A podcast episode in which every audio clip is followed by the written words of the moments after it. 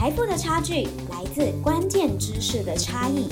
人生最值得的投资就是投资自己的脑袋。富华新观点带给你不同的财经观点，打开投资新视野。Hello，各位听众朋友，大家好！腹有诗书气自华，投资经典在富华，欢迎收听独立思考。我是 Philip 林家传，目前在富华投信呢担任理财顾问。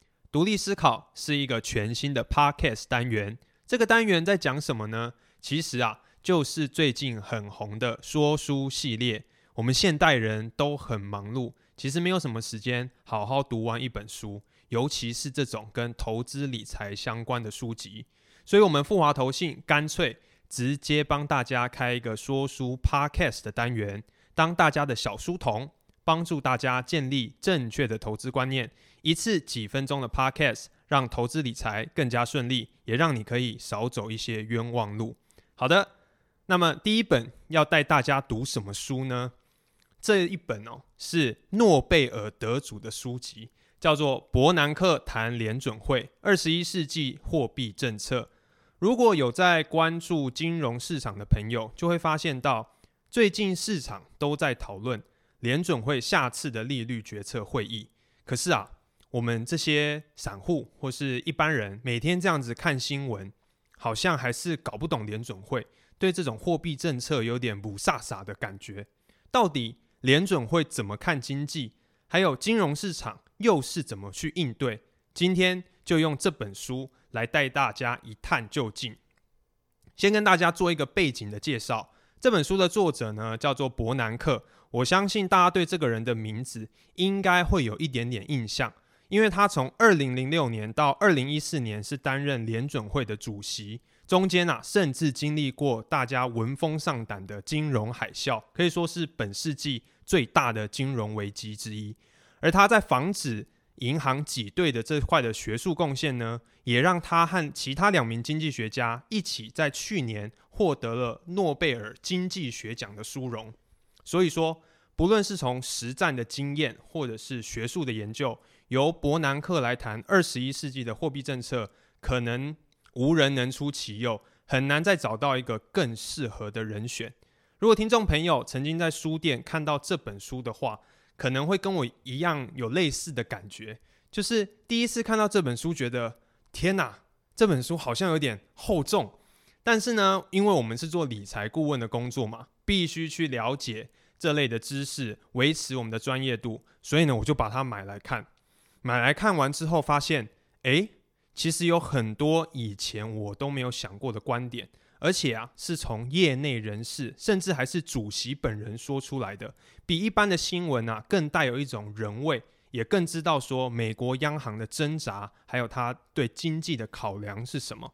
所以今天就提出几个点给大家，让大家在下次看联准会的新闻的时候，可以想起我哦，没有想起我也没有关系，也可以想起伯南克跟听众朋友分享的观念哦。第一个观念就是。联准会跟美国国会之间的关系，如果按照架构来说，联准会是独立于美国联邦政府的组织，这样的独立性呢，可以让它不受干预的去执行经济决策。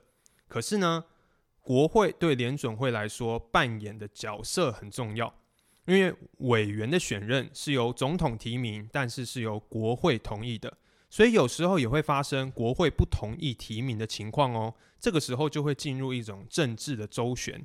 可是另一方面，联准会也要定期的到国会做听证会，就好像我们央行总裁都要去立法院做备询一样。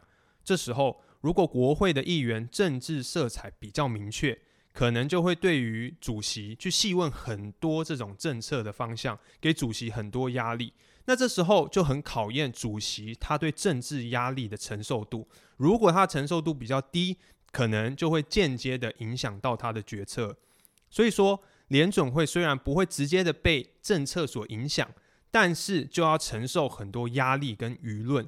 这时候就会发现，美国国会跟联准会的关系很特别。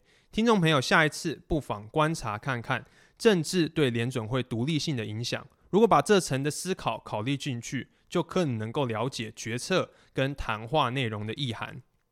好，这是第一个观点。那么第二个观点是什么呢？第二个观点是联准会对经济繁荣的想法。讲到美国经济最繁荣的时候，大概就是九零年代。当时的主席还不是伯南克，而是他的前一手，叫做葛林斯潘。其实整个九零年代啊，大家如果还有印象的话，或是有经历过那个年代的话，就会发现根本是个美好的年代。那时候美国低通膨，而且是高成长的美好年代之下，最后啊是在两千年直到科技泡沫的时候才做一个收尾。所以那时候大家就一直很好奇，说是不是美国经济放任了这个泡沫的发生？所以记者就有一次就问格林斯潘：“你怎么知道是泡沫还是现在是真正的经济繁荣呢？”格林斯潘啊，就在二零零二年泡沫破裂之后，有做一场演讲，他要做一个回答。结果呢，他的意思是说，就算初期联准会或是我们经济的官员都怀疑泡沫会发生，但是直到最后都没有办法明确的判断这是否是泡沫，只能等到它破裂的时候才知道啊。先前的这几个月、几年的时间，可能我们酿造、酝酿了一场泡沫。从这个想法就可以发现到一件事情，就是股市的泡沫周期其实是不可避免的。为什么说不可避免呢？因为联准会啊，它只能戳破这个泡沫，它不能去预防。因为有时候真正的经济繁荣跟泡沫之间只是一线之隔。你想要遏制泡沫的发生。你其实就会阻止了经济成长，而这个更不可能是联准会会做到的方向。这个是第二个观点，联准会对于经济繁荣还有经济泡沫的这种看法。那最后一个想要分享给听众朋友的观点是什么呢？是一个我个人很喜欢，而且呢可以说是一语中的，马上就把所有的货币政策给讲完了。他说啊，货币政策都是九十八 percent 的喊话搭配两 percent 的行动。这句话是什么意思呢？这放到现在特别的有这种感觉。其实啊，联准会他手上能够动用的工具是非常非常多。我们平常看新闻可能只有升息跟降息，其实它能够控制的、能够影响到银行圈、金融圈的，实在有太多种了。但是这些工具往往都是怎么样？牵一发而动全身，不太可能一下子朝夕令改，不断的改变方向。不过有一个东西，它是可以一直频频的去调整，而且又不会真的影响到经济的实体面，那就是他嘴巴上的措辞，还有他的说法。所以说，联准会在讲什么的时候，连华尔街的分析师都一定会很认真的去看。比如说这次某某官员又讲了什么啊，或是另外一个官官员又改口说自己的升息的倾向啊，市场就会跟着这些讲话，跟着这些说辞而变动。可是过程之中，联准会有没有真的动用到手上的政策工具？其实都没有，他只是嘴巴上动一动，去影响大家而已。可是呢，如果从一般的谈话之中就可以达到了政策效果，那么联准会就不会真的动用工具。反过来说，如果联准会现在是言者谆谆，结果呢市场听者渺渺，这时候联准会就要真的采取行动，让大家相信这次是来真的。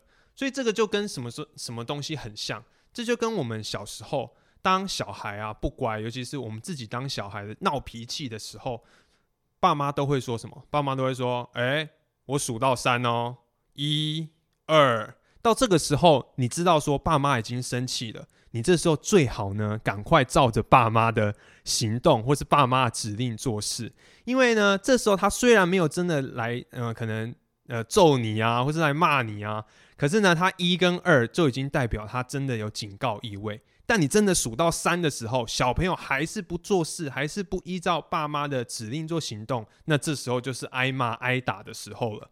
所以从这个角度来看，就会发现联准会的言论还要搭配市场的行动才可以，要一起去观察，才可以知道现在整体货币市场的方向。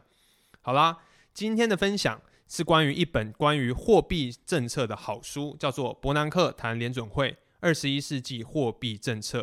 我们从书中汲取的三个观点：联准会跟国会的关系、经济泡沫的想法，还有如何看联准会官员的发言。